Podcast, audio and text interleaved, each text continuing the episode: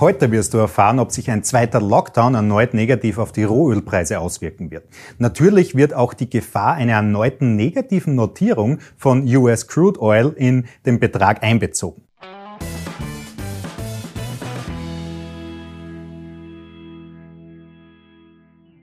Hallo zusammen, ich bin Florian Orthaber von Finment und unsere Passion ist es, angehenden und bereits erfolgreichen Investoren wichtige Tools und Strategien zur Verfügung zu stellen, damit sie in allen Marktphasen profitabel und risikogeschützt agieren können. Da in Europa und der USA die Zahl der positiven Covid-Fälle wieder an Fahrt aufnehmen, scheint es für viele bereits wahrscheinlich, dass ein zweiter Lockdown eingeleitet wird, um die Infektionsketten so gut wie möglich in den Griff zu bekommen.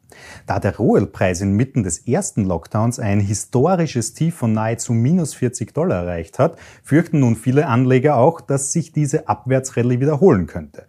Das gilt natürlich nicht nur für die Future-Preise, sondern auch für die gesamte rohölfördernde und verarbeitende Branche, die ohnehin schon sehr schwer angeschlagen ist.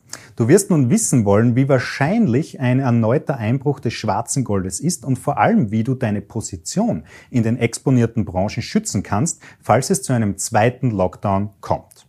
Und genau darum werden wir anhand der aktuellen Daten die Sachlage im Detail beleuchten, damit du einen roten Faden für deine Investments erhältst. Durch den Preiskampf der rohölfördernden Nationen Anfang 2020 und die Mengenausweitung Saudi-Arabiens geriet der Rohölpreis bereits vor dem ersten Lockdown ins Wanken.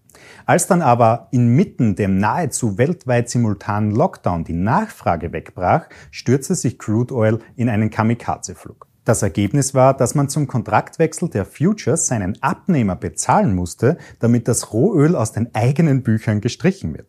Die Rohöllager quollen in dieser Zeit förmlich über und das schwarze Gold war kurzfristiger weniger wert, als es sich Anleger je vorstellen hätten können.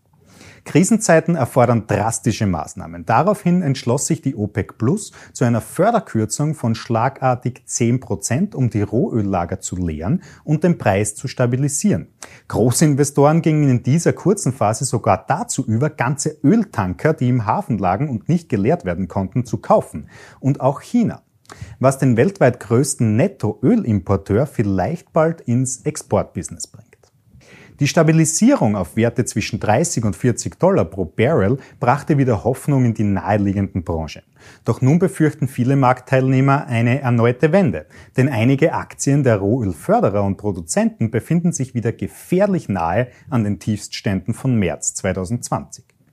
Das aktuelle Bild der Neuinfektionen kommt alarmierend hinzu. Denn nicht nur würde ein weiterer umfassender Lockdown erhebliche und irreversible Auswirkungen auf die Weltwirtschaft mit sich ziehen, einige gehen sogar davon aus, dass Rohöl wieder in die Minuszahlen rutschen könnten. Doch wie wahrscheinlich ist es, dass sich dieses Szenario von April 2020 wiederholen wird? Sehen wir uns an, welche Auswirkungen des Lockdowns den Rohölpreis derart schwer belastet haben.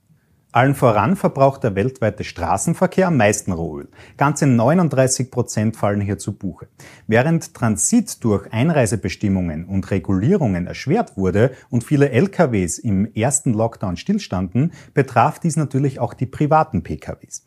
Denn wer das Haus nicht verlassen darf, in Kurzarbeit ist oder vom Homeoffice aus arbeiten kann, wird dementsprechend weniger Treibstoff benötigen. Auch die Industrie wird als großer Rohölkonsument betitelt. Eine Studie der OPEC hat ergeben, dass rund 17 Prozent des Verbrauchs in diesem Segment anzusiedeln sind, wo wir wieder beim Thema Kurzarbeit, Stilllegung und natürlich auch das langsame Hochfahren der Wirtschaft werden. Ein großer Vorteil war in diesem Zusammenhang ausnahmsweise China.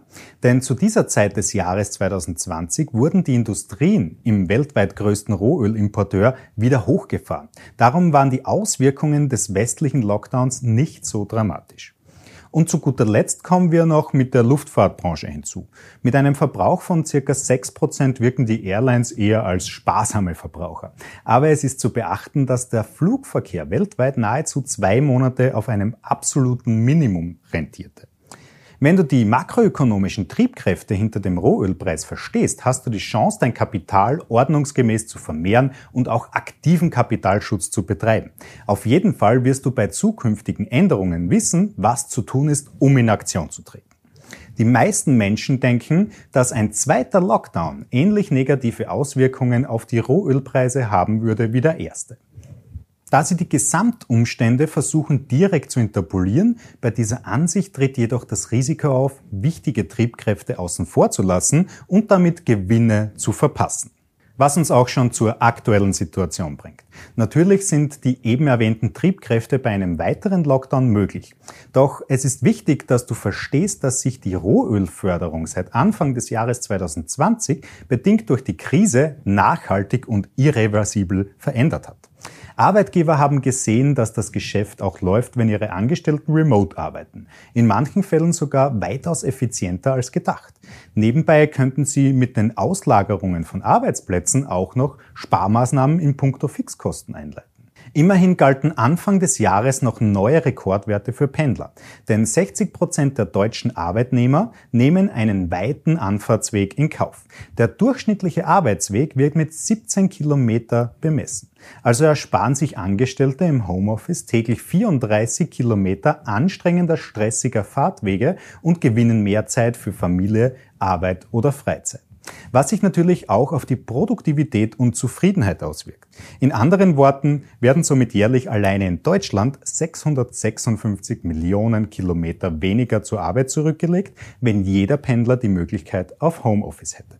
Das ist natürlich nicht vollumfänglich möglich, aber laut einer Studie der Randstadt Personalleiterbefragung wäre es möglich, bis zu 80 Prozent der Belegschaft von zu Hause aus arbeiten zu lassen. Wenn das nun auf den Treibstoffverbrauch der deutschen PKWs heruntergerechnet wird, der aktuell wieder auf 7,8 Liter pro 100 Kilometer angestiegen ist, dann ergibt das eine jährliche Spriteinsparung von insgesamt 41 Millionen Liter, allein in Deutschland.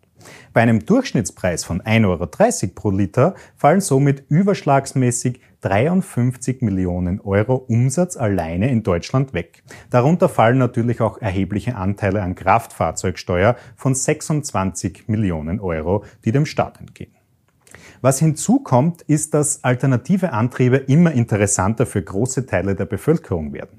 Alleine die aufstockenden Fördermaßnahmen in emissionsfreie oder reduzierte Mobilitätslösungen werden in Deutschland so gut angenommen, dass der Absatz von Hybridfahrzeugen im laufenden Jahr um 300 Prozent gestiegen ist. Auch das stellt ein langfristiges Risiko für die Rohölpreise dar. Denn mit Elektromobilität wird der große Nachfrage an fossilen Brennstoffen auf die Industrie und den Flugverkehr Verkehr reduziert. Auch hierzu gibt es einige Parallelen zu China, die nach aktuellem Stand der Dinge eine zweite Covid-Welle und damit einhergehend einem weiteren Lockdown entgehen werden. Die Chinesen sind weltweit die größten Rohölimporteure, da die Industrialisierung viele Ressourcen verbraucht. Aber die Mobilität in China wird aktuell bereits sehr grün gedacht. Die meisten Elektroautos werden in der Volksrepublik verkauft. Das kommt zum einen von der verbindlichen Elektroautoquote in China und zum anderen von den aktuell verlängerten staatlichen Förderungen für die Stromer. Dabei besitzen gerade mal 10 Prozent aller Chinesen ein eigenes Auto. Doch die US-amerikanische Fracking-Industrie ist der größte Verlierer dieser anhaltenden Preisspannung am Ölmarkt. Denn Preise unter 60 Dollar pro Barrel zwingen einen nach den anderen in der Fracking-Industrie in die Knie. Auch die staatlichen Hilfspakete wirken dort nur wie der Tropfen auf dem heißen Stein. Mittelfristig kann es bei Rohöl dennoch zu einer niedrigeren Preisstabilisierung kommen, sofern sich die OPEC-Plus-Mitglieder an die beschlossenen Limitierungen halten. Wenn der Spotpreis des US Crude Oils irgendwann wieder in die Zone von 60 Dollar plus ansteigt, werden auch nach und nach amerikanische Fracking-Unternehmen wieder die Produktion aufnehmen. Was sich natürlich auf die Angebotsseite auswirkt und wenn die OPEC es nicht schafft, diese zu regulieren, könnte das ganze Spiel wieder von vorne beginnen. Wenn du dich direkt am Futures-Markt engagieren willst und das Risiko erneuter negativer Kurse umgehen willst, habe ich hier noch einen schnellen Quick-Tipp für dich. Fasse ein Investment in die Nordsee-Futures ins Auge.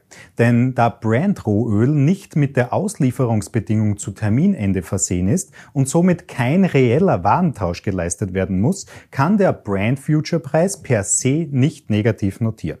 Dennoch ist es extrem wichtig, auf langfristige Vertragslaufzeiten zu achten und diese notieren gewohntermaßen höher als die kurzen, was die Renditewahrscheinlichkeit bei anhaltenden niedrigen Stabilisierungen drastisch reduziert. Dass dies den direkten Rohölförderern jedoch auch nicht großartig weiterhilft, sollte auf der Hand liegen.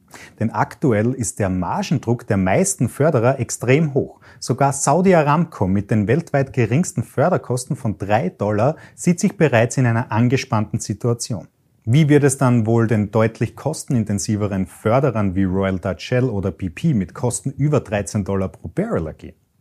Zusammenfassend und zukunftsorientiert ist eine negative Notierung aktuell recht unwahrscheinlich.